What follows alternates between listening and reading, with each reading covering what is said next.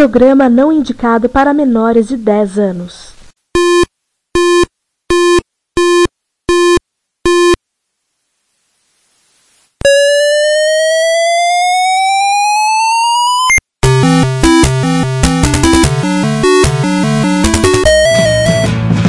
We bought it to help with your homework.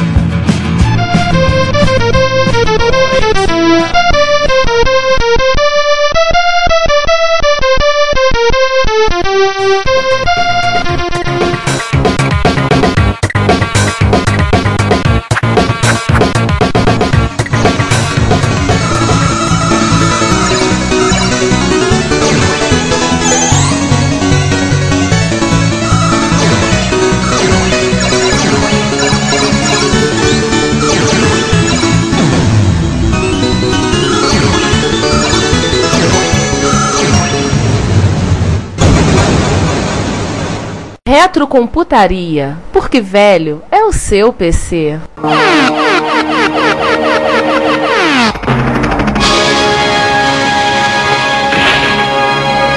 Thunderbirds 2086. Hola compañeros, bienvenidos. Se empieza ahora más un episodio de Retrocomputaría, vuestro podcast de retrocomputación, porque viejo es tu PC. Ai, caramba! Senhoras e senhores, estamos iniciando mais um episódio do Retro Computaria, como vocês puderam ouvir. Pulando o tubarão. Pulando o Tubarão, episódio número 28, onde nós estamos com a presença ilustre, nosso amigo Juan Castro, como vocês puderam ouvir, fazendo a abertura, onde nós vamos falar, fazer um dossiê duplo, onde teremos um episódio falando de, de um processador e da máquina mais famosa que usou esse processador. Antes de tudo, vamos, vamos passar as apresentações. Eu sou o Ricardo Pinheiro, Eu sou Sander Souza. Eu sou João Cláudio Fidelis. Eu sou o César Cardoso. E eu sou o Giovanni. Juan Carlos Castro aqui. Esse episódio nós vamos falar do processador 6809 e da máquina mais famosa que usou, que é o TRS-80 Color, também conhecido como Coco. Para os íntimos. Então, por onde começamos? Pelo início, tá bom. Pelo início, sim. Pelo início, estamos aqui no estúdio H, mais uma vez. Mais uma vez, casa cheia. Mais uma vez cadastro cheia, um nosso agradecimento à Rochinet pelo espaço cedido, pelo estúdio, as navabescas instalações e suntuosas disponíveis para nós, para fazermos realizarmos essa gravação. Mais uma vez, obrigado à Rochinet pelo espaço cedido. Um abraço pro Cauê. Se não fosse suntuosa, não cabia o João, né? Um abraço mais uma vez pro pessoal, Cauê, Ramiro, Silvaldo, Michel. Cê- acho que antes da gente falar do. começar o assunto 6809, Vamos apresentar o convidado, né? pediu o Juan para que se apresente, né? Já que ele já falou o nome, fez a abertura. Bom, oi pessoal, meu nome é Juan Carlos Castro e eu estou aqui basicamente porque nos idos de 1984 a final de 1986 eu trabalhei numa empresa do Rio de Janeiro chamada LZ Equipamentos Eletrônicos que fabricou um clone do Color Computer no, no Brasil que ninguém conhece, lá tanto ninguém conhece que não foi mencionado no Retrocomputaria até agora, o Color 64. Já falaram de clones de coco, não falando do Color 64, mas explica, se era uma, uma empresa bastante obscura que só vendia business to business e, e realmente o computador não é muito conhecido. Mas tem algumas historinhas aí pra contar de hacks maneiros. Opa, underground. Em falar em hackers maneiros, agora no Mercado Livre a gente descobriu que existia um coco nacional da, Da Dynacom. da M- Descobrimos aqui, é o MX 1600. Não, não, na realidade, assim, eu sabia que ele existia. Eu nunca tinha visto uma foto colorida dele. É, pois é, só que tem um porém. Além da foto colorida, ele está em, em negociação no Mercado Livre. Se tudo der certo na Retro Rio, nós teremos ele lá, porque o comprador está sendo principalmente Aliás, eu. Aliás, se tudo der certo na Retro Rio, nós tivemos ele, né? Porque esse episódio vai sair depois da Retro Ah, Rio. sim, verdade. Se tudo seja- tiver certo, se tudo tiver rolado certo na Retro Rio, ele, ele passou por lá. Você ouvinte que queria comprar o, Dynacon, desista, já era. Já tá na minha mão, mané. Perdeu. Aliás, Ai, falar cara. em. Eu vou com um ponto que é muito interessante na pauta, Juan, é, envolvendo os seriados Happy Days e Miami Vice. Ih, cara, esse negócio tá, rendeu mais do que deveria. Pô, tá bom, vou explicar, vou explicar. Retrocomputaria número 23, não é isso? 24. 24, tá, 24. O tema de abertura foi ligeiramente mudado. Aí eu fiz uma piadinha remetendo aquelas comunidades de fãs de seriados americanos que gritam e rasgam a roupa se muda alguma coisa no seriado, muda um ator, muda o cenário, dois personagens casam, o tema de abertura muda. Aí o tema de abertura mudou e eu, fi- eu fiz aquele tom de comic book guy dizendo: Ah, o seriado pulou o tubarão. Pu- Pular o tubarão é uma, é uma gíria entre fãs de televisão nos Estados Unidos que tá dizendo que um seriado começou a entrar em decadência. Brincadeira, óbvio. O retrocomputaria está astronomicamente longe de sequer pensar em começar a entrar em decadência. Mas eu fiz a piadinha, como ninguém entendia o raio dessa gíria pular o tubarão, o negócio começou a render, render, render, render, render e, pô, virou um, um meta-meme. Caramba. Sim, e no final nós acabamos pulando o tubarão, trocando a, a ordem de apresentação de como começa o episódio. Três vezes. Pois é. Então nós agora nós vamos- estamos lançando, graças ao nosso convidado Juan, uma, um meme na internet. Aí. Traduzindo, né? Eu já É. disse. Ou seja, a gente já pode dizer que a gente é alguma coisa no museu das internet, porque nós já criamos um meme. Ó, Mas enfim, vamos voltar ao que interessa, que não é a gente criando meme, Aham, esse não é um podcast sobre criação de meme. exatamente. Vamos começar a falar da primeira parte do dossiê, que é o Motorola 6809. Nós já falamos alguma coisa sobre 6809 e ou, ou sobre an- antecedentes dele no dossiê do 6502. Se eu não estou errado, nós falamos no 68 mil. Falamos, e falamos também no comecinho do podcast, quando a gente apresentou os equipamentos. E agora vamos dar uma olhada um pouco mais aprofundada no 6809. Basicamente é um processador de 8 bits com alguns elementos de 16 bits e que a divisão de semicondutores da Motorola, hoje em dia Freescale, lançou no longínquo ano de 1979. O que significa que ele é dos grandes processadores de 8 bits, é o mais jovem,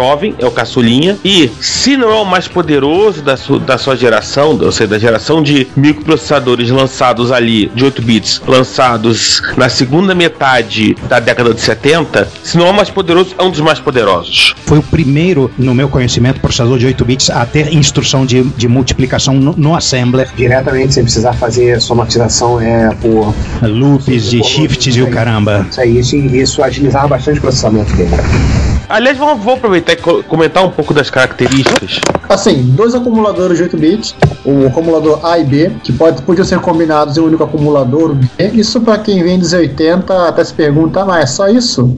mas é, no mundo Motorola, no mundo 6502 é, é meio que exceção, né? É meio que uma coisa extra. Dois registradores de índice, o X e o Y, e dois stack pointers, todo- no caso X e Y, e os dois stack de 16 bits. Com uma ressalva, sendo que esse segundo stack pointer, o U, era muito mais comumente usado como um terceiro registrador de índice do que como um segundo stack pointer. Ah, sim, legal. A parte da multiplicação, né, toda a parte de aritmética dele, da MPU, é 16 bits, que é uma, um avanço fantástico, uma coisa muito boa para somente um processador, de- um processador de 8 bits. Ele tinha uma coisa curiosa, que era a capacidade que é uma característica a Motorola criou de permitir que o código se executasse em qualquer trecho da memória. né? Isso é uma coisa, foi a primeira implementação sem truque, né? Nos 80 você pode fazer esse tipo de coisa, e no 6502, no 6809 já era uma sem fazer muita muita gambiarra.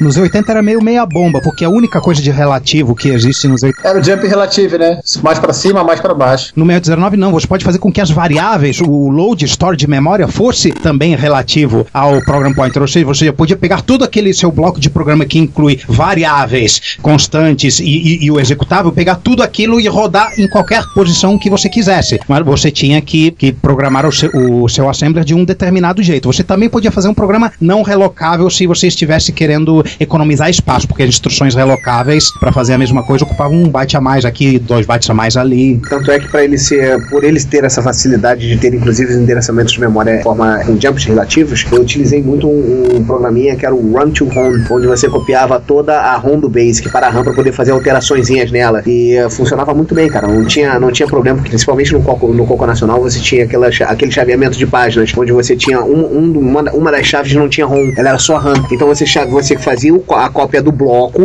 da ROM inteira do Basic para essas para essa página que não tinha e chaveava. Então você tinha a ROM na RAM. Sander, não foi só você que gostou disso, não. A gente vai Ah. ver depois quem gostou Ah, também. Não, sim, isso hoje em dia é usado largamente, esse truque de código relocável, assim, inclusive até sem as pessoas perceberem, ele foi adotado por outros- microprocessadores, e a gente poderia dizer que uma forma de chamar isso hoje em dia é DLL. É um trecho de código subrrotinas que são alocadas dinamicamente em algum endereço aleatório de memória durante a execução da, da tua aplicação. É, mas isso às vezes é, é feito por software, né? No sistema operacional. Ele Sim. pega o objeto, tem uma tabela de relocação lá. Sim, hoje em dia é feito por software. Pode ser. Existe também a segmentação, né? A segmentação também é uma forma de relocação. Aquela segmentação do Intel, ah, o, o meu código começa em 100, mas o segmento de código que é o CS pode estar em qualquer lugar do, do espaço de 1 mega. Isso também é, pode-se dizer que é uma relocação. Sim, sim. Assim, a grafia do assembly dele era compatível com 6800, desculpa. Porém, assim, ele tinha 19 instruções a menos que o 6800. O 6800 tinha 78 instruções e o 6809 tem 58. E assim, o 59. né? As instruções eram mais flexíveis e E o assembler fazia a conversão do, da, da instrução do 68000 que, do, do 6800 que não existia no, pro 6809. Ah, então, peraí, então tem uma nuance interessante aí que essa nem eu sabia. Poderia é, digitar o código exatamente que nem no, no 6800 e na hora de compilar ele con- que convertia isso pra mim a 809. Aí não é a função do microprocessador, é a função do compilador que você está usando, que geralmente é o compilador homologado pelo fabricante do chip, né? Pô, bacana, cara. Lembre-se que, é isso aí, que a- o principal fa- fabricante de compilador para a família Intel chama-se Intel. Ah, sim, claro, verdade. Aliás, na, na Intel existe uma situação similar, né? Quando o- de compilar software de CPM pro 8088, né? Compatibilidade no assembler, mas apenas a nível de fonte, porque apesar de não ser nos mesmos opcodes, o assembler é suficientemente compatível. Então, por esse motivo, rapidamente que o PC foi introduzido no mercado, DBase, WordStar, SuperCalc, o Java Softwares 4. de- os softwares de Só foram eh, recompilados. CPM só foram recompilados pro DOS. Claro que no caso do 6809 não existia nem de longe uma cultura, um ecossistema de software no 6800 que aproveitasse a pena- situação. Valesse a pena uma migração. E já que falamos de rapidamente, vamos falar o óbvio. Ele foi um microprocessador que foi bastante otimizado internamente, chegando ao ponto de que ele, ele com uma frequência de 1 MHz, ele conseguia ter uma performance equivalente aos seus contemporâneos que já estavam chegando na casa dos 5, né? Instruções poderosas, aritmética Sim. poderosa, mais registradores disponíveis, multiplicação no hardware pro pronto flutuante, isso era uma maravilha. Com certeza. Já que a gente já deu uma olhada nas características, vamos dar uma pincelada em alguns pontos históricos. Primeiro, originalmente, a Motorola produziu o 6809 com frequências de 1 MHz, 1,5 MHz, que é o 68A09, e 2 MHz, o 68B09. Além disso, a gente também já citou em outra oportunidade, a Itachi, além de ter lançado versões do 6809 com clocks maiores, lançou o 6309, que é um 6809 com alguns registradores a mais, algumas instruções a mais e divisão aritmética hardware. O comportamento da Itachi em relação ao 6309 foi estranhíssimo, né? Que eles não divulgaram nenhuma dessas instruções, nenhum dos modos de operação. Precisou pessoas na comunidade fazer engenharia reversa. todo, todo, é, inclusive os nomes dos opcodes não foram inventados pela Itachi, foram inventados comunitariamente. Sério? É como se Itachi quisesse vender o 6309 como um 6809 mais, mais poderoso e não com coisas a mais. Eu não sei não, eu sinto cheiro de problemas legais aí. Pode É ser. bem capaz também. Tem outra teoria. Ele não seria um processador a princípio só Japan only, apenas pro mercado japonês, então a documentação tava toda em japonês? Isso é uma coisa extremamente comum, né? Sim. Sim. Veja, veja a R800. Isso teria aparecido, gente, isso teria aparecido. Coisa, coisas de- japonesas são eventualmente traduzidas, a gente fica sabendo delas. É porque, não, não por é isso. exemplo, o micro que usou essa linha de processadores que é o Fujitsu, se sabe muito pouco dele no ocidente. Não, mas é aquele Ele é negócio. quase tão misterioso quanto o Itachi. É assim, mas, mas bem ou mal haveria um manual, né? Mesmo que em japonês. Parece que eles Por exemplo, o caso do MSX Datapack, né? Hoje em dia você tem. Eu tenho cópia do MSX Datapack em japonês. Todo em casa. O PDF completo. mas, você o, não o entende. MSX foi comercializado no ocidente. Sim, o mas talvez. Fujitsu FM7 não. É, provavelmente é uma máquina mais obscura. É, É, é possível, mas eu acho mais. Talvez a grande verdade fosse essa coisa mesmo. A Itachi, ela achou legal mexer, deixaram os técnicos mexendo, ficou no trabalho de ver tá acabando. Um advogado chegou e perguntou: Vem cá, vocês pediram autorização pra Motorola? Nunca saberemos. Aí eu quero- não, vamos fazer um modo pra ele voltar é. a baixar a bola e ficar funcionando só como o 6809 funcionava e ficar quietos. Tudo isso é teoria. É plausível, mas é teoria. É. De maneira mais rápida, não publica. É, aliás, falando em conspirações e inspirações, existe uma, um pouco de lenda que diz que o 6809 foi a inspiração para a família 108000, que falamos no episódio 25. Não, mas é que tá, aconteceu que isso é uma, uma coisa meio errônea, a pessoa fala meio de orelhada, porque tanto o 108000 quanto o 6809, eles foram desenvolvidos em paralelo dentro da Motorola, na mesma época e por equipes diferentes, mas que muito provavelmente deviam conversar tomando café, conversar no bebedouro, que é uma expressão também do norte-americano, né? Você vê uma certa. algumas coincidências filosóficas en- entre eles. O fato dos dois serem Big Engine, ou seja, numa Word o byte mais significativo vem antes do menos, ao contrário do Intel.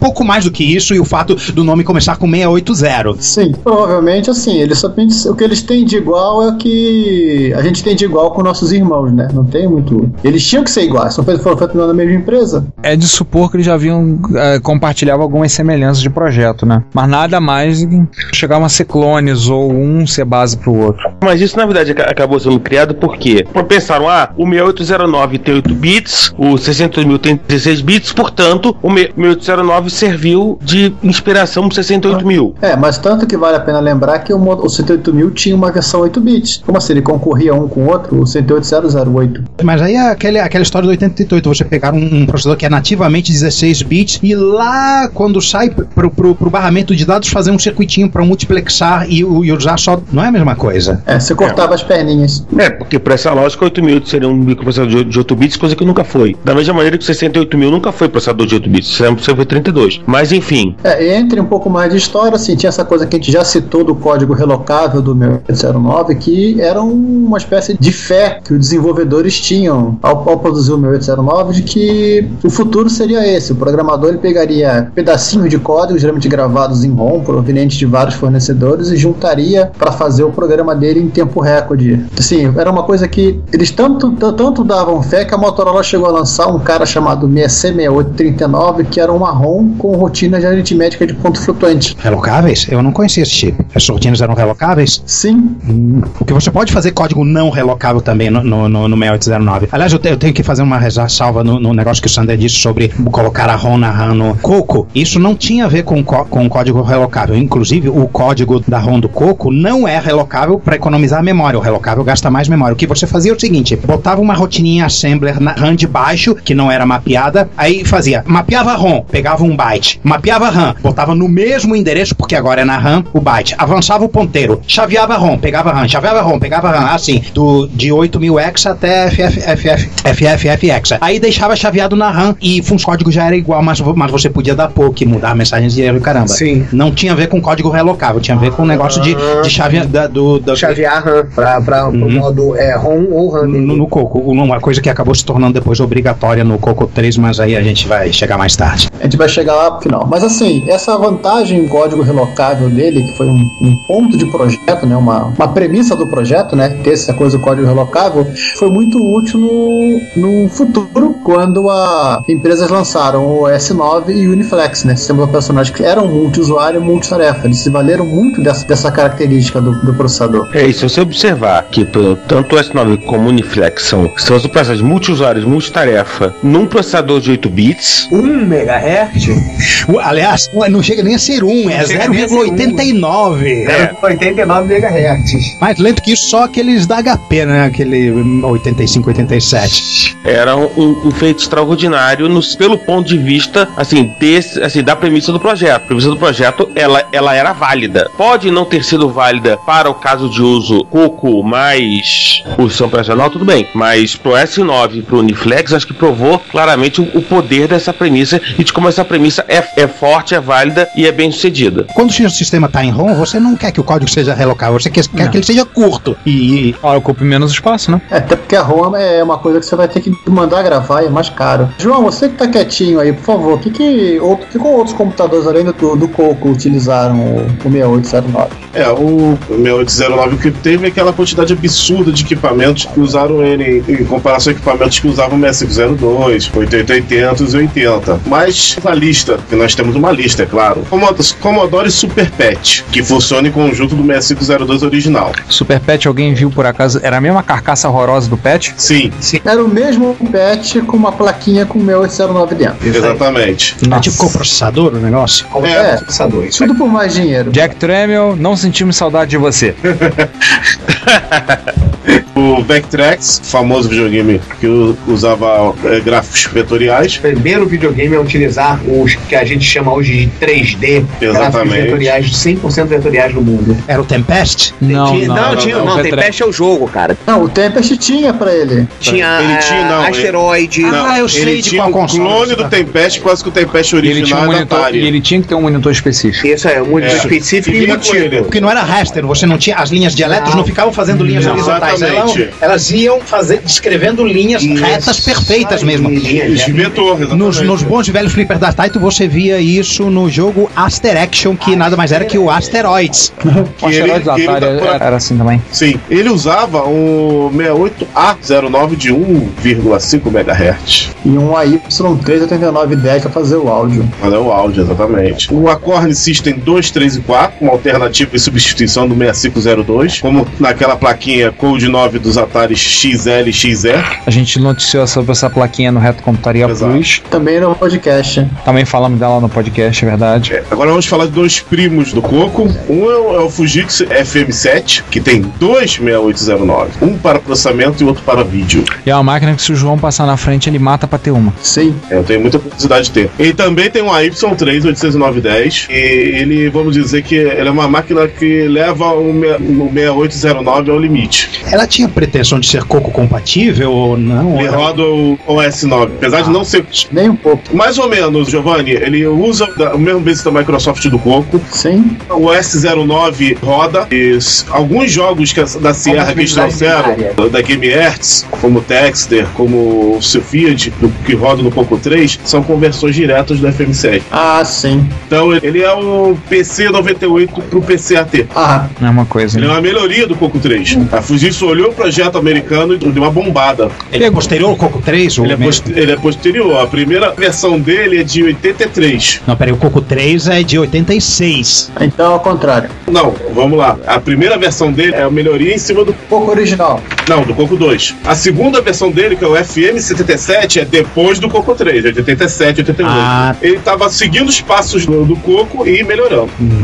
E já que a gente tá falando de outro primo, o Dragon 32.64, que é bem similar, né? Dragon 32 e, ou o 64, que ele é muito parecido em especificação com o Coco, porque ele teve, digamos que, parte da mesma inspiração, para assim dizer. A Microsoft ela disse assim: faz assim. Ah. Na realidade, era uma API de programação que era igualzinha do Coco. E agora, uma, talvez uma confirmação do boato que a gente tava falando lá em cima. Itachi MB6890 e S1. Máquinas obscuras em relação ao mercado japonês da Itachi e em pequena porção na Austrália. É aquilo que eu falei. É, tinha uma máquina da Itachi nessa história. Sim, assim, a aparência da máquina é muito engraçada. O Old Computer Mu- Museum, ele até fala desses caras, mas assim, sem quase nenhuma informação. Tem foto preta e branca. Parece que tinha, por esse, por esse S1, que parece mais um, um PCzinho com teclado e CPU separadas, placas para rodar CPM, mas nada. Só sei que esses Itachi não tem nenhuma relação nem com o FM7 da Fujitsu, nem com o Coco da Tandy. Então, é co- maluquices da Itachi. E é, o Thomson, Francês. Os obscuríssimos Thompson franceses, né? da série MO e TO. TO. Que viraram Olivetti Prodest na Itália. Ah, é? Olivetti? Olivetti. A Olivetti pegou uma dessas máquinas, deu o rebranding lá e, e lançou como Prodest. Como se fossem delas, criadas por Não, elas. provavelmente sem nenhuma obscuridade, deve ser bem licenciado honestamente, Ah, suponho. tá, entendi. O Sander, Oi? a Olivetti, ela costumeiramente fazia rebrand de máquinas de fora e vendia na Itália. Talvez o exemplo mais famoso seja o rebrand da máquina da Kyocera, o Olivetti M10, que é mais conhecido pelo mundo afora como TRS-80 modelo 100. Isso, exatamente. No final, ele só usava o designer italiano, né? Pelo menos esse design italiano realmente era italiano, né? Pelo menos isso, né? Era a mesma placa, só mudava o design aqui e ali. Sim. E terminando os computadores, TRS-80 Color Computer, que a gente calma que a gente vai falar sobre ele melhor mais à frente. Bom, partindo dos computadores e indo para a seção videogames e arcades, nesse caso só arcades, nós temos arcades desde as classiconas Defender, Joust e Robotron 2084, passando para controladores de pinball e a Konami usou muito 6809, tanto os modelos A, B, C convencionais com Contra, como Circo Charlie, como Hyper Sports, como Giros, desde essas marcas convencionais, até uma versão bombada chamada Konami 1 no arcade The Simpsons, é aquele mesmo beating up que todo mundo adorava nos arcades. A Konami usou muito. A Capcom também usou um pouco. Ghost Goblins também usa um 68A09 de 1.5 MHz. João, Sim, eu vou lançar uma provocação pra você. manda aí. Se você quiser, se você não quiser fazer depois, as características da arquitetura do 6809 não o tornariam um chip perfeito para arcades? Poxa, eu até eu vou, vou responder agora. Sim, acredito eu que ele é perfeito. A Konami, como eu falei, ela usou muitos em muitos arcades.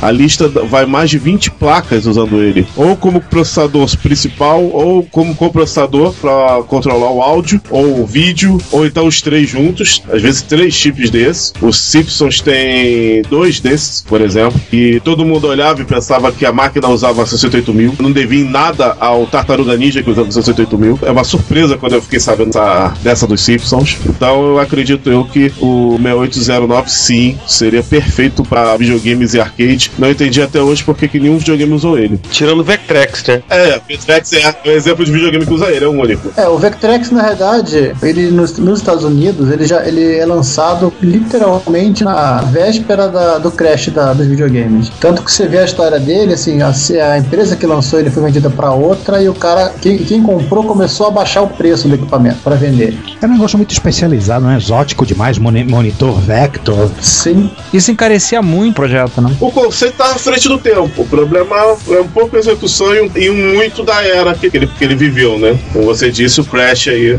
Enfim, e pra gente fechar, já falamos de videogames de arcades, mas o 6809 foi usado em coisas bem diferentes. Por exemplo, controle de sinais de trânsito, ou faróis de trânsito, ou sinaleiras de trânsito, ou semáforos de trânsito, ou sei lá como é que se fala no Na sua cidade. você mora. Um, primeiros protótipos do Macintosh tinha um 6809 perdido ali dentro. Os rádios Motorola Smartnet, óbvio, na Motorola. E é, até que 2000. eu acho mais interessante de todos, que é a utilização extensa nos sintetizadores de som semi da Fairlight, né? Principalmente no modelo 2X, que tinha 26809, e o modelo 3, que são caríssimos, inclusive. 20 mil libras, coisas assim. Uau! Esse era o mais legal. É, que tinham 26809, porém assim. 0809 em cada voice card e, pra completar, um 68 mil no Waveform Processor Card.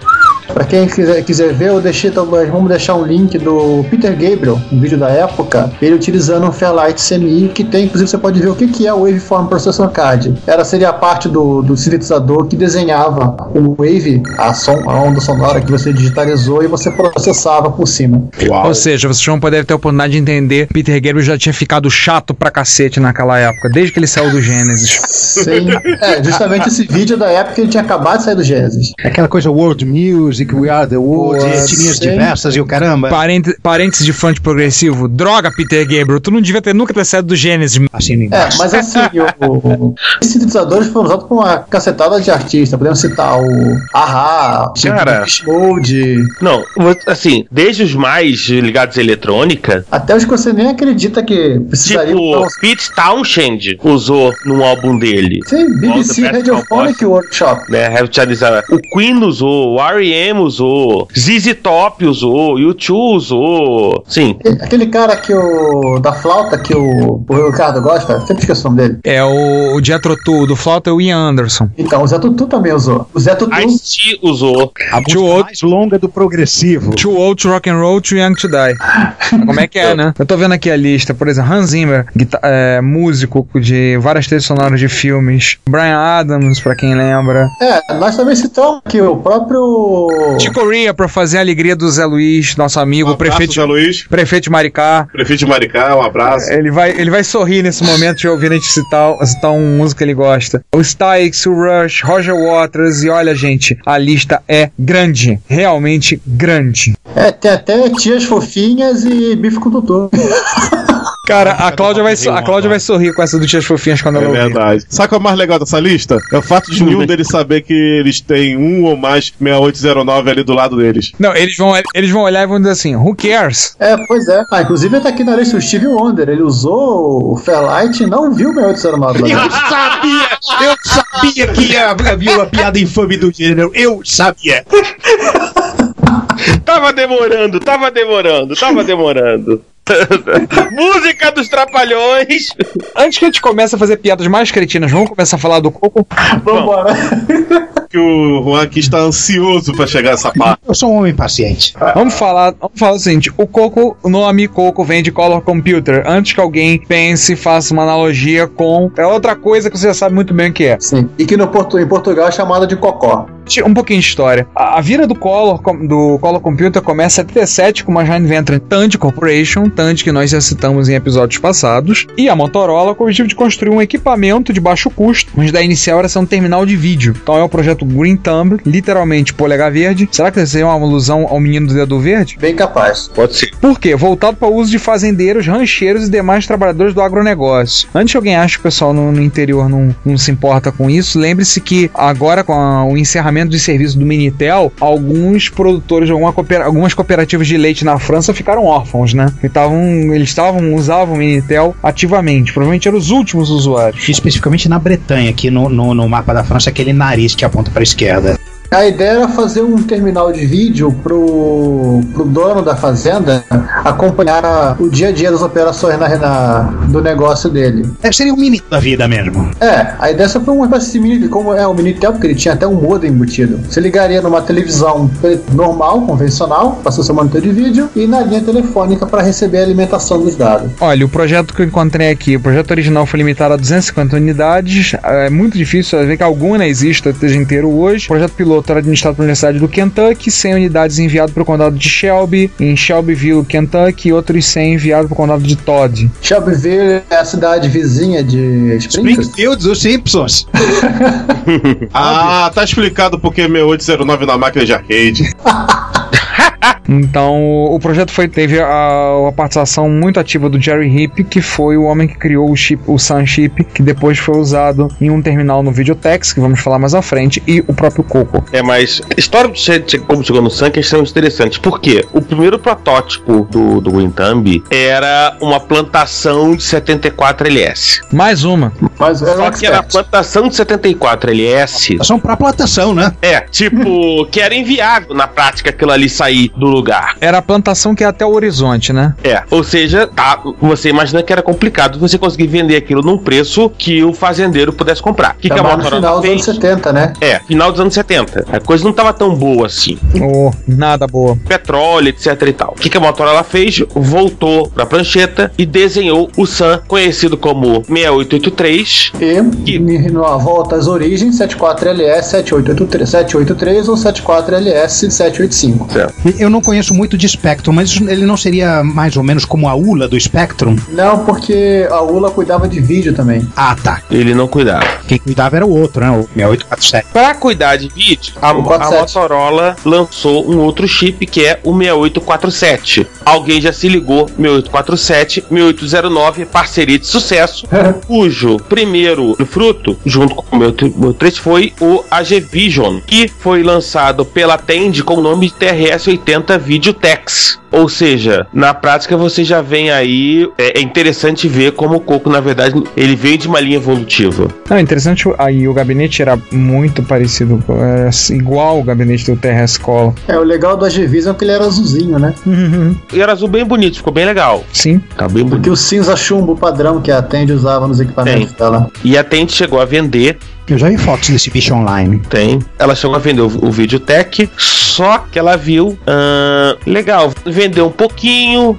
Deve ter vendido aí provavelmente uns 6 mil ou 7 mil unidades do Videotech. Eu descobri uma curiosidade sobre o Videotech aqui. Ele teve uma participação, uma presença importante no crescimento do CompuServe. Exatamente. O CompuServe foi o primeiro BBS, primeiro serviço grande BBS nos Estados Unidos que deu origem aos serviços online antes do que nós conhecemos hoje como internet. Tinha uma presença maciça. Nos Estados Unidos, CompuServe, Gene, Delphi, American Online e outros. Antes, QuickLink era o nome anterior da American Online. O, o CompuServe cresceu de 3.600 assinantes no meio dos anos 80 para até o primeiro trimestre de 1981 ele cresceu para mais de 10 mil. Isso significa que o crescimento em parte deve-se também ao Radio Shack que introduziu o Videotex Terminal e posteriormente o Micro Coco, que foi muito usado para ter acesso. Até o, o autor do artigo que eu tô falando fala assim: quer dizer que o Coco e o Videotex tiveram uma participação na infância da internet? É. Hum, caso se pensar. Mas aí qual foi a jogada da Tend? O que, que ela viu? Tipo, não, não tá vindo tão bem assim, pode vender mais. O que, que ela fez? Beleza. Tirou o modo interno, colocou uma porta serial no lugar, colocou uma porta de gravador cassete, colocou um conector de cartucho, colocou um joystick, pegou o Basic da Microsoft, colocou 4K de RAM. E em 31 de julho de 1980 apareceu o TRS-80 Color Computer. Oi mundo. Originalmente a ideia, internamente o nome dele era ser TRS 90, uma alusão pelo 9 do 6809. Mas a ideia acabou sendo descartada e todos os computadores da Tandy eram TRS 80. Embora o 80 fosse referência ao Z80 e ele era um TRS 80 Color que não tinha Z80. Até as calculadoras se chamam TRS-80. Sim, até o modelo 100, que era um 8085, o modelo 1000, que era um 8080, Não, até não, chegou a ser um não, 380. modelo 1000 não. Acho que os primeiros foram. O Tandy 1000 foi Ah, não, TRS-80. não, mas depois a, a- O primeiro a não ser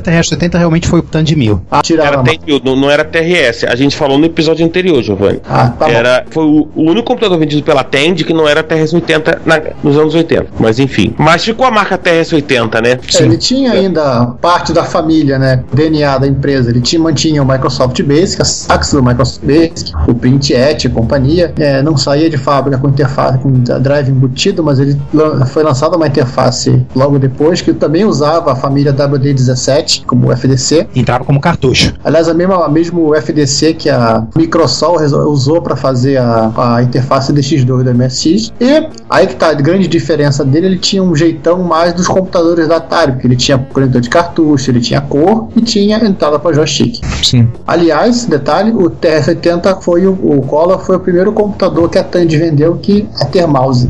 Hum. Hum, Uma coisa curiosa, a gente tá vendo aqui uma nota que a gente vai olhar na Wikipedia, assim, optou por um processador muito poderoso para a época, para fazer uma máquina. É um processador à frente dos outros de 8 bits da época. Por conta disso, um processador caro para se produzir ao mesmo tempo um fiéis dentro de um micro que a intenção era que fosse baixo custo. Ou seja, baixo custo, entenda-se. O TRS-80 Color original foi vendido a 399 dólares no lançamento. É. Comprar para as crianças. esse negócio fica meio complicado, né? E 400 dólares em 1980, né? Detalhe, né? Para ser competitivo, né? Eu lembro que o, o Commodore 64 saiu a 400 dólares e outras arquiteturas saíram na disputa do preço. Os recursos de áudio e vídeo acabam sendo mais limitados que os seus contemporâneos. Justamente por quê? Porque eles tinham um processador mais à frente e era um processador mais caro e por conta disso eles tiveram que baixar a bola em outras coisas para poder manter um preço que pudesse ser competitivo. Sim, até hoje o meu 809 é um processador caro, se for com- comparar com os contemporâneos dele, né? A pesquisa que eu fiz rapidamente no eBay, eu tava vendo, enquanto eu compro o meu 809 por 10 dólares, o 6502 e um Z80 eu consigo comprar por 5, né? Os 80 por 4, né? É, o Z80 tá por 4 dólares. Agora imagine quem compra lotes de 20 mil unidades,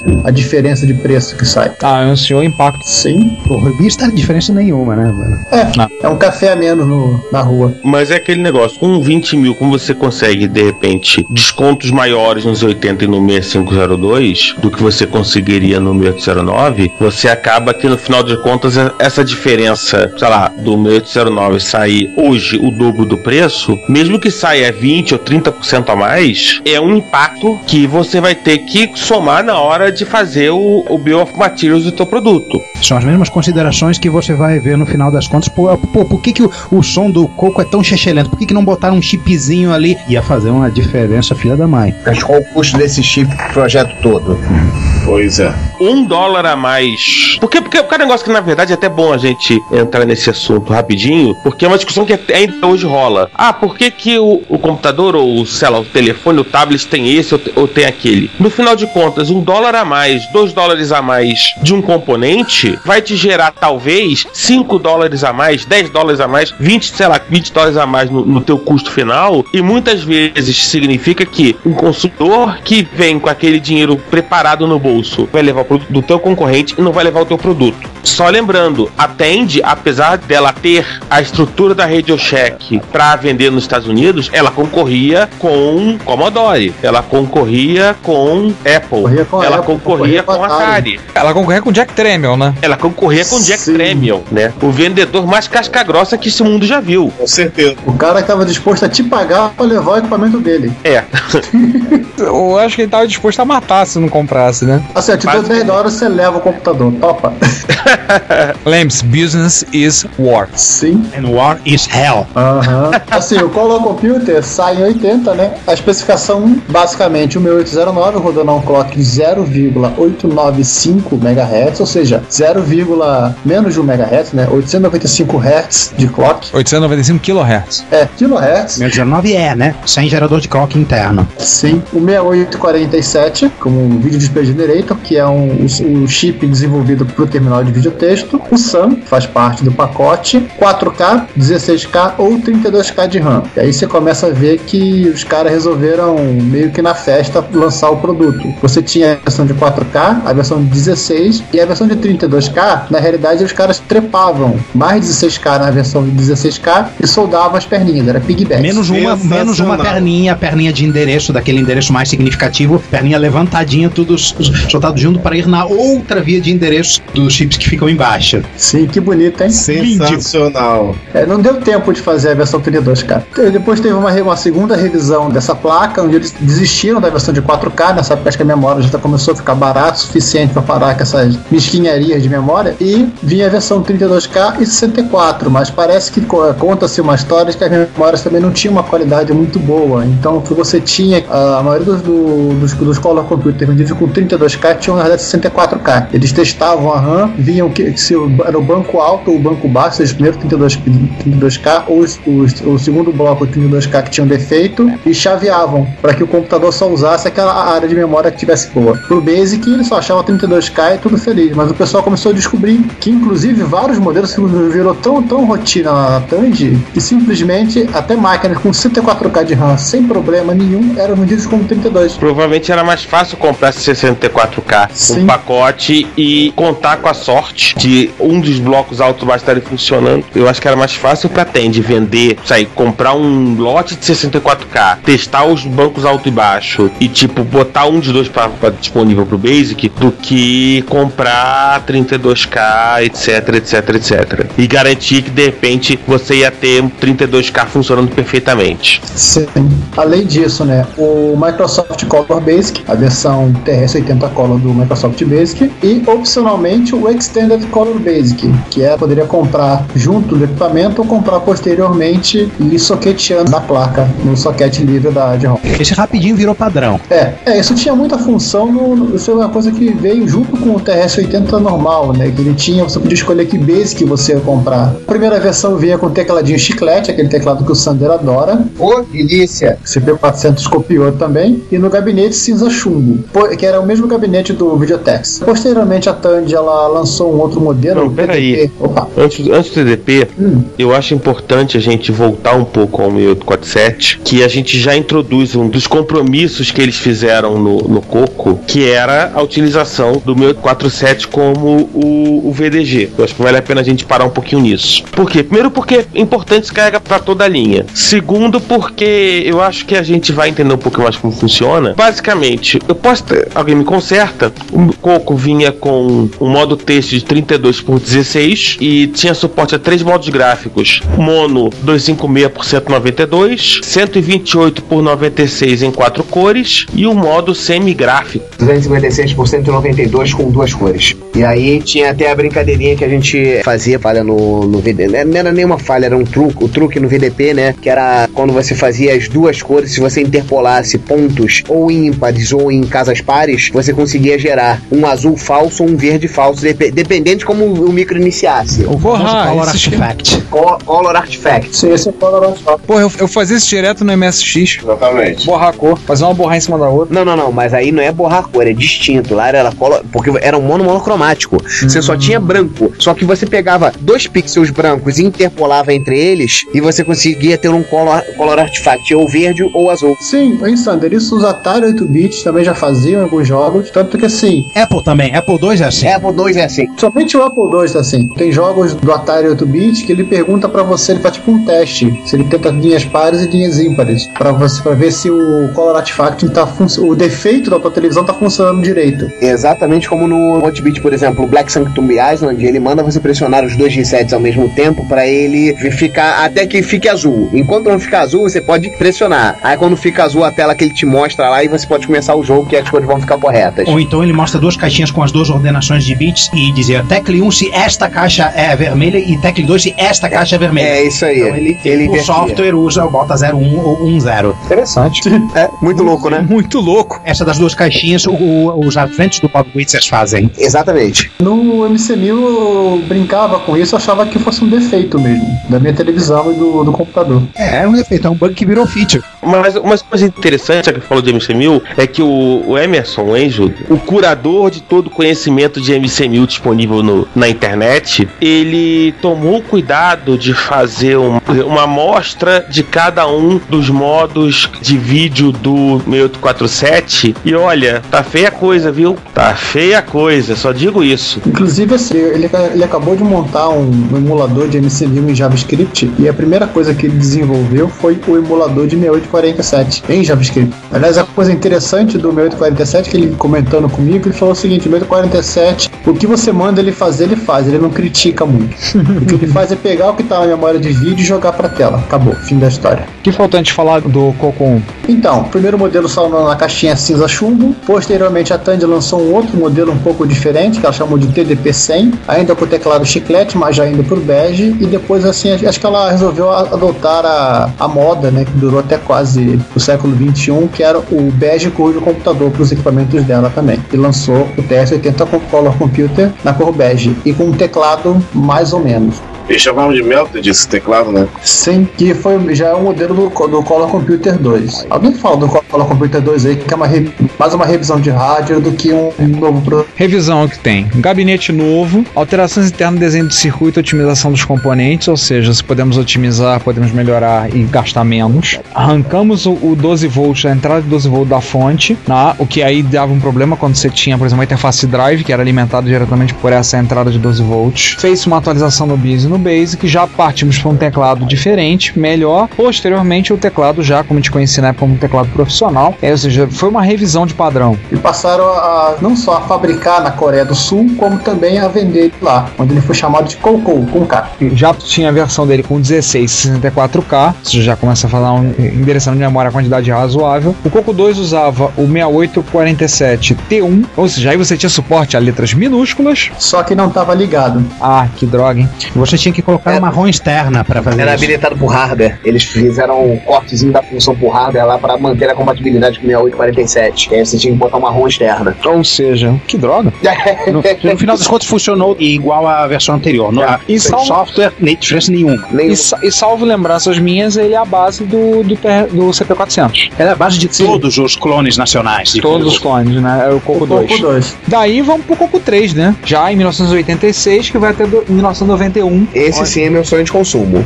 E meu. Nossa, Nossa, mãe. Socorro. Sem alterações externas, você já viu. Gabinete e teclado praticamente a mesma coisa. Mas já aí as começam as mudanças. Primeiro, ele já pega e recebe o 68B09E a 2 MHz. Novos modos de visa. Primeiro, já temos 80 colunas no modo texto, com letras minúsculas, e modos gráficos até de 640 por 255, e modos que vão ter até 16 cores simultâneas de uma paleta de 64 cores. Você já tem uma mudança substancial aí em termos de gráficos. Que é o novo chip de vídeo que eles chamaram de Gimme.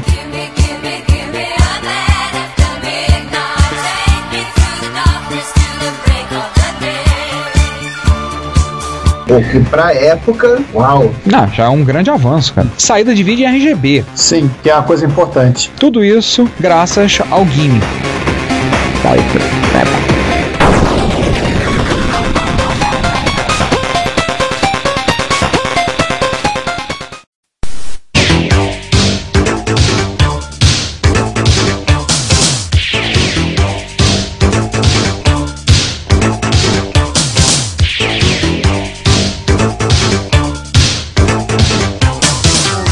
Tarde, boa noite. E esta é mais uma sessão de notícias do Retrocomputaria 28. Porque além de velho seu seu PC, a gente tem notícias no Plus, tá lá, todo dia tem, tem coisa nova. E tem também o que a gente comenta aqui, porque são notícias legais, bacanas e, e efemérides, né? Eu acho que todos os episódios desse ano tivemos uma efeméride e não seria diferente desse 28, né, Ricardo? Com certeza, né? Afinal das contas, é uma marca registrada de 2012 no podcast As Efemérides. Provavelmente em 2013 vamos continuar a tradição, né, Giovanni? É isso aí. E teremos já em 2013, no- talvez a, a principal efeméride, o aniversário da sessão de efemérides. Pois é. Certo, João? E eu estou aqui de volta gravando news, ou, ou seja, isso já pode ser considerado uma efeméride também, né? é, É, né? por esse lado faz sentido. Mas vamos à efeméride mesmo, que foi gentilmente alertada pelo pulador de tubarões oficial do, do Retrocomputaria, que são os 50 anos do LED. É, o LED, tem LED aí, bonitinho, azul, branco, vermelho. Ou seja, essa coisa que se você não tiver um Macintosh, você tem em vários lugares no seu computador. Mas você não vai ter azul, porque o LED azul é caro. O meu MacBook só tem dois LEDs, o do Sleep e o do Caps Lock. O LED é, uma, é uma- quase uma instituição universal, né? Hoje em dia é cada vez mais falado por causa de as lâmpadas de LED estão ficando mais comuns. É, os monitores que utilizam LED para fazer o- a iluminação, o, backlight. TV de LED, não. A minha TV da sala tem é de LED, né? Ou seja, é uma TV mais fina, usa aquele painel de LEDs brancos atrás. E cara, o LED tá fazendo 50 anos. É, o próprio avanço de tecnologias como o OLED, né? Sim. O orgânico, o AMOLED, que é de matriz ativa, são 50 anos, né? Ainda vão rodar por muito mais tempo. Como nem tudo é perfeito, também é aquela decoração de LED que os caras colocam sobre o farol do carro. Pensei que você ia falar da decoração de Natal. Já estamos chegando perto do Natal, né? Não, mas eu lembrei do mau uso do LED. É, para o bem ou para o mal, o LED é, é, mudou a história da humanidade. É, sem dúvida, eu acho que o LED, como um- uma tecnologia usada de maneiras mais diversas, você vai ver no nosso link desde iluminação, indicadores até coisas como tênis com LED, Pra quem não lembra, mudou a tecnologia pro bem ou pro mal. Eu acho que no caso de tênis com LED, enfim, a gente podia ter passado sem essa. Aham. concordo contigo. Eu tava justamente lembrando deles, dessa praga. Verdade. Uma última observação, mas o, o LED que a Audi usa no farol dos carros é muito bonito. Ah, sim. É o que vem de fábrica. A Audi tá vindo Mas- de fábrica. Com LED tá muito bonito. E aquele que o cara coloca no golzinho dele com refrigeração a ar. Cara, que aquilo só neon. Mas enfim, esse não é um podcast É, não. sobre bizarrices Sobre LED. automotivas, né? Aham. Não, mas assim, só pra você- vocês terem uma ideia do- da função do LED no dia a dia, apenas contem quantos LEDs vocês estão vendo aceso na mesa de trabalho de vocês agora. No meu gabinete eu tô vendo um, por... ah, o LED do HD tá apagado, eu não lembro por que se queimou, foi. O do gabinete, mesma coisa. Tá, mas tem uma penca de LED no roteador, no modem. Tá uma festa aqui. Então, nesse exato momento eu tenho 12 LEDs acesos aqui. Um deles o mouse. Os LEDs do roteador, os LEDs do modem, os LEDs do computador, enfim, Isso. o LED telefone. Cara, acho que eu tenho uns. Não, bota pra lá de 20, porque tem os do, do painel do, do monitor, os do roteador, do modem, do HD externo que tá ligado ao roteador e do pendrive que tá espetado no hub que tá ligado no roteador. Fora a unidadezinha onde eu tenho a extensão para ligar o meu headset e tem um LED verde aceso lá atrás que eu não sei do que que é. É melhor descobrir. O problema é se ele começar a mexer pros lados assim, eu eu vou começar a ter medo, né? se ele fosse vermelho e mexer pros lados, eu ia pensar que tem um silônio atrás do meu computador. Curiosamente, Enfim. só não tem LED aqui no teclado por causa que ele apresenta as informações na tela. Sim, eu sei, é uma viadagem. Fazer o quê? Tirando isso, tem LED pra caramba aqui. Meu teclado tá em racionamento de energia, o Nunlock não funciona. O LED do Nunlock não acende. Ah, porque eu sei de que queimou, né? Na verdade, o bloco numérico do teclado todo tá com problema. Mas eu ando cagando pra isso, não uso mesmo. Vamos agora falar de coisas que usam LED. Vamos. ou seja, computadores clássicos também. Aham. Vamos, Exceto o vamos Expert. começar, é, vamos começar num pacote MSX. Vamos. Primeiro, está disponível no, no Internet Archive as revistas MSX Fan. Tem uma parte das MSX fãs estão lá disponíveis. Se eu me lembro bem, são as revistas de, de 1992 e uma parte acho que de 91, porque eu baixei. 92 e 93. É, eles não têm todas. Eu confesso a vocês, eu fui lá e tratei de fazer a- o serviço completo e baixar. Shell Script é seu amigo e vamos lá e vamos baixar uma tacada só. Vamos lá, deixei rodando e peguei todas.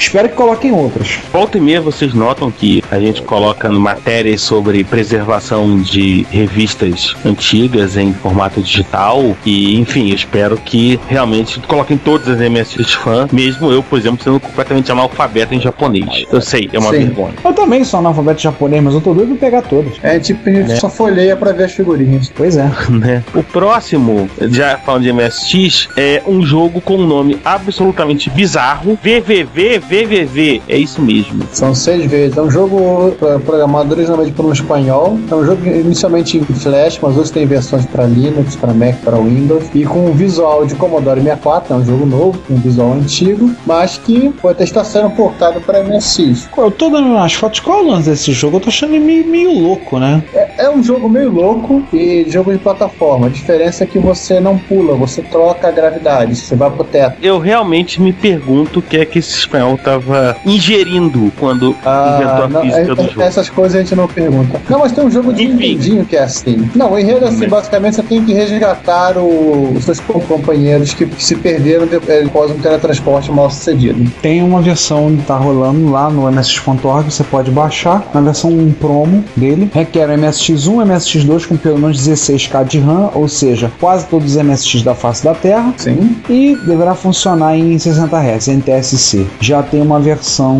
dele para teste disponível para quem quiser baixar lá no msx.org. É, apesar de ter o visual de Commodore 64, né, ele foi portado para o Commodore 64 também. Sim, o mais interessante do BBBB, não sei se eu falei todos os vezes, é que ele também, se eu não me engano, tem, tem uma versão para PC desse jogo. Sim, eu tenho Também esse jogo. gráficos retro.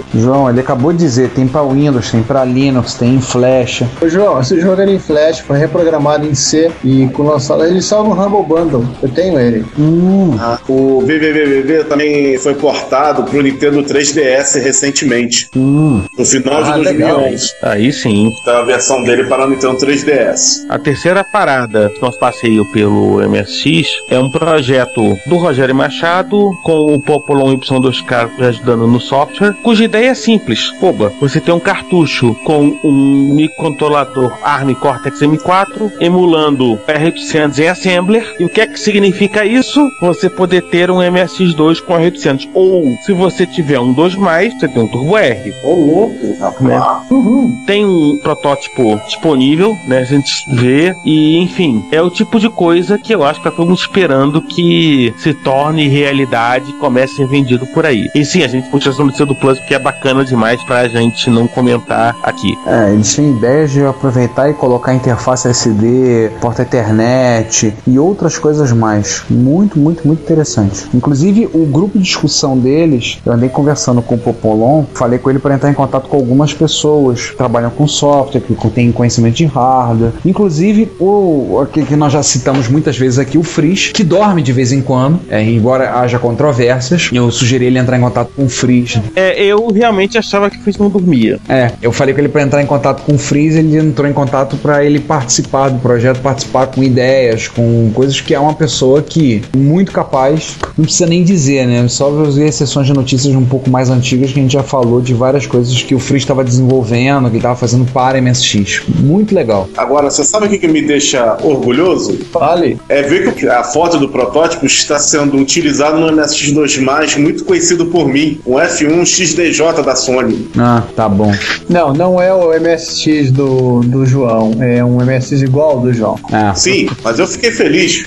Né? Enfim, né? Vamos, vamos voltar antes que o João comece a falar das maravilhas do MSX dele. Sim, claro. É, esse eu Então, vou para fechar, falar. pra fechar a parte de MSX, né, ah, o pessoal do MSX Resource Center, vulgarmente conhecido como MSX.org, eles lançaram no, no último dia 8 de, de outubro o MRC Trainliner Challenge, ou seja, eles já, eles já tinham montado desafios de uma linha, e até chegaram a fazer uma de duas linhas, e esse ano, este ano resolveram fazer uma coisa um pouco mais sofisticada, que é desenvolva qualquer aplicação, qualquer programa que você queira MSX Basic com até ou no máximo 10 linhas de código. E inclusive deram uma opção legal que é você poder inserir com o Veload a carga de um arquivo de mídia, ou seja, um arquivo com som, ou com gráficos, ou com texto, o que deixa para deixar a qualidade das, das, das, produções um pouquinho mais sofisticada, uma cara um pouquinho mais bonita. Estão pedindo que eles dizem que você pode fazer em qualquer versão de MSX, ou seja, MSX 1, 2, 2 Plus, Turbo R, até o Chip. A única limitação é o programa ser em Basic e você pode utilizar um Veload para carregar algum arquivo de mídia. Este desafio acaba no dia 17 de dezembro. Vão ter prêmios. O pessoal do MSX Basic Games Blogspot, o Blogspot vai, vai fazer a, a, escolha. E claro, assim, como eu fiquei empolgado com, com a ideia, eu resolvi participar como entrada. Então, quem entrar lá em msx.org vai poder ficar sabendo maiores detalhes, inclusive baixar o joguinho que eu inseri na competição, o Retromania, que é uma espécie de cópia simplificada do Mega Mania do Atari. Só que o interessante é que ele usou tem os logotipos de várias arquiteturas, né? Sim. Via DMSX, Commodore, Apple, Amiga, Atari. Bem legal. O objetivo desse, desse joguinho que eu fiz é você capturar as máquinas, as, as plataformas que você quer antes que elas colidam em você. Aqueles que querem pegar tudo, né? Que querem copiar tudo que eu tive pode pegar tudo em plataforma, tem um problema pela frente. Sim, sim. Vamos continuar em Z80 ainda? Pra gente... É, eu acho uma boa do ZDP80. O pessoal do Zona de Proebas está criando seu próprio computador em cima de Z80. Entenda-se, Z80 com 48K de RAM, sendo 16 para vídeo e para variável de sistema, 16K de ROM, único modo gráfico monocromático 256 por 192, uma porta de cassete, um compact flash, interface PS2 para teclado e mouse e um beeper. Olha, eles estão fazendo um TK85. é. Deixa de ser mal. Por mais ou menos por aí. GC80, né? 81. Alguém vai lembrar daquelas músicas todas compostas com os EX81 usando dois AYs, hein? Uhum. Que em breve aparecerão em algum episódio do Retro Hits no futuro, aguardem. Porque eles estão falando que toda a parte de som é feito por beeper, né? É uma coisa bem simplificada. Por isso que eu brinquei de já falar que eles estão fazendo TK85. E o vídeo é monocromático. Vão tocar mod com esse beep. Aham. E vão dizer que é melhor do que a minha. Que nem o Coco 3? É, que nem o Coco 3. Sem comentários. Acho que vale a pena acompanhar até a discussão em torno do ZDP80, porque consegue sacar a ideia das pessoas, como né, tipo, o processo de discussão, que acontece super bacana. Eu realmente acho que vale muito a pena. O interessante é que é recente, né? Em, em coisa de alguns dias eles já juntaram quase 200 mensagens. Em coisa de talvez 15 dias desde que começaram a notícia, colocaram, divulgaram o início do projeto, eles juntaram quase 200 mensagens. É, a especificação da máquina é bem simplificada, então dá para você ser bastante objetivo. Então dá para você fazer rapidamente e trocar bastante ideia do que você, você quer montar no final das contas. Sim. Vamos sair dos 80 então? Não, vamos ficar nos 80 então e vamos ah, tentar fazer alguns, alguns joguinhos também. Hum, vamos. Sim. É, esse é para quem tá querendo aprender como se fazer um, como fazer um joguinho em Assembler, né? Sim.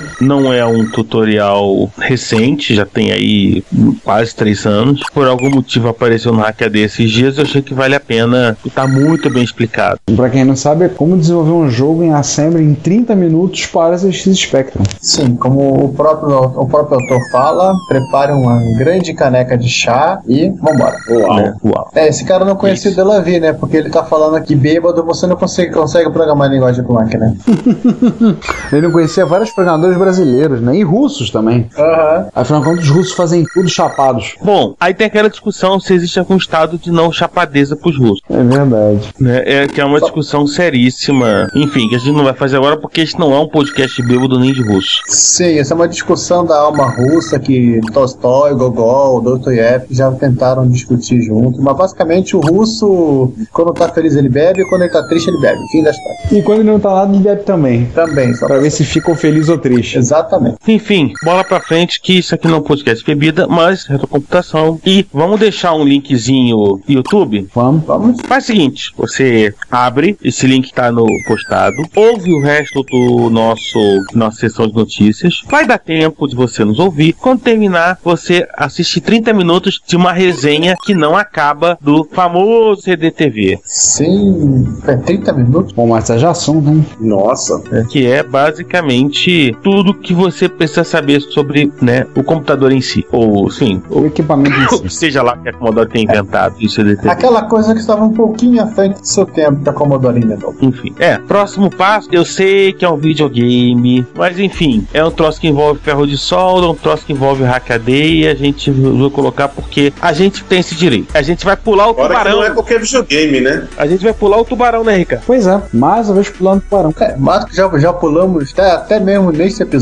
A gente tá pulando dando piruetas, né? Seguinte, adicionando os canais de som do Famicom em um Nintendinho ocidental sem bagunçar com o console. Sim, é um troço bem interessante com direito a um vídeo dele explicando a diferença de áudio no caso do Castlevania 3. É, porque o Famicom ele, ele podia acessar chips que tinham dentro dos cartuchos que aumentavam o número de canais. Especificamente na versão do Castlevania 3, é o VR VR6, que aumentava mais cinco canais o som do Famicom, deixando o som bem bonito e até que lembra um pouco o som do SCC, o que gerou muitas dúvidas. O pessoal falava: "Ah, mas Konami fez SCC pro NES?" Não, não foi, ela fez o VR6. que é outra coisa. E o que ele comenta no artigo é que ele tem um jogo, né? ah, Um jogo japonês, ele tem um Nintendo americano e tem aquela diferença do tamanho do slot. E ele tem que usar um adaptador. E o que, que ele descobre? O que, todo mundo já sabe do adaptador? O adaptador não consegue usar esse pino que traz o canal de áudio do, do chip do cartucho para dentro da máquina. Hum, fudebagem. Sim, aí o que o cara fez? Sim, certeza.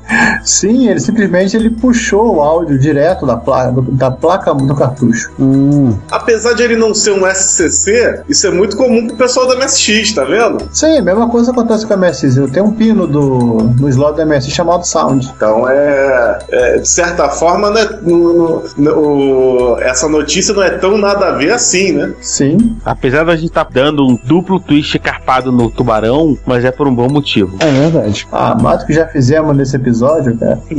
né? Enfim, é, vamos aproveitar e fazer uma sessão Hackaday? Vamos. Vamos lá. Vamos lá. Aliás, um abraço pessoal do Hackaday. Coraçãozinho com a mão não, mas um abraço. Aham. Você, conversar com você, você mesmo. Tá aí querendo programar um, um microprocessador ARM, mas não tá afim de usar C, não tá afim de usar essas coisas modernas, essas coisas assim que te exige. Tipo, é que você tem que preocupar com ponteiro outras coisas do gênero. Tá lá. César, essas coisas aqui não tem GoTo.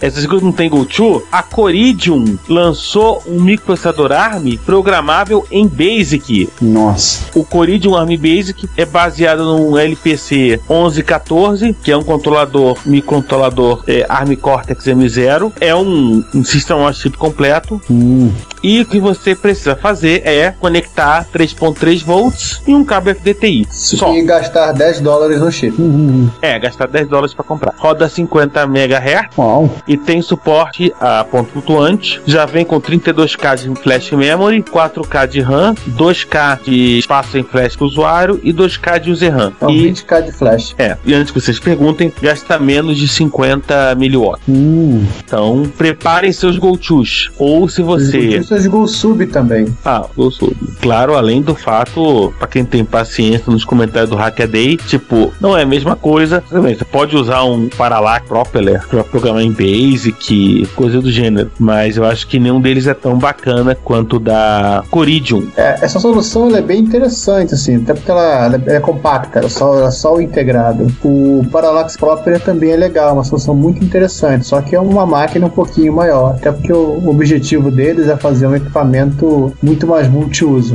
Pô, já pensaram E fazer um pra- cluster de Basic, com uns 20 carinha desse rodando código em Basic? É, ser legal. Enfim, vamos passar pro terceiro enquanto o pessoal sonha em, em GoTos. Ah, já que estamos falando de coisa estranha, vamos falar da WPU? Cara, isso eu. Sei lá, é, é tão bizarro que eu não consigo parar de ler. Parece bem É. funk. Cara, a, a WPU, cara, o ato WPU tem quatro setar 1, um, setar 0, inverter o estado ou HAL. Instruções codificadas em 2 bits e operando em tem 6 bits. 6? O antena, seu cabo vai pro wire mesmo, tá indo pro, pro computador, e etc e tal. Enfim, é um troço maravilhosamente bizarro. E aí, qual a função dessa coisa estranha? Além de ser um hobby, claro. Tenho medo até de saber. A ideia talvez dele seja criar, primeiro pelo fato de ser possível. Como ele diz no, no próprio projeto dele, porque a normalidade é um tédio. É, e pra experimentar mesmo. Porque assim, são, esse tipo de experimento é bacana, que é a maneira que a gente tem de avançar com o estado da arte. Então acho que vale a pena pra quem tem interesse dentro dessa área, justamente por causa disso. Porque é experimentando que a gente se avança. Acabamos Falando Hackaday. experimentação e pesquisa, vamos deixar um pouco o Hackaday de lado e vamos falar do, dos pioneiros. Vamos.